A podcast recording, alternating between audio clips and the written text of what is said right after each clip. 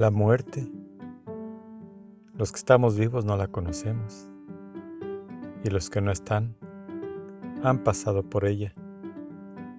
¿Por qué los que estamos vivos sufrimos por los que mueren cuando en realidad debemos alegrarnos?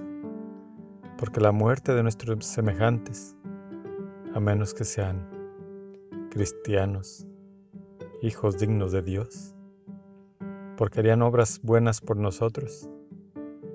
Lloraremos y ya no estarán por nosotros. Pero si son personas del mundo, alégrate.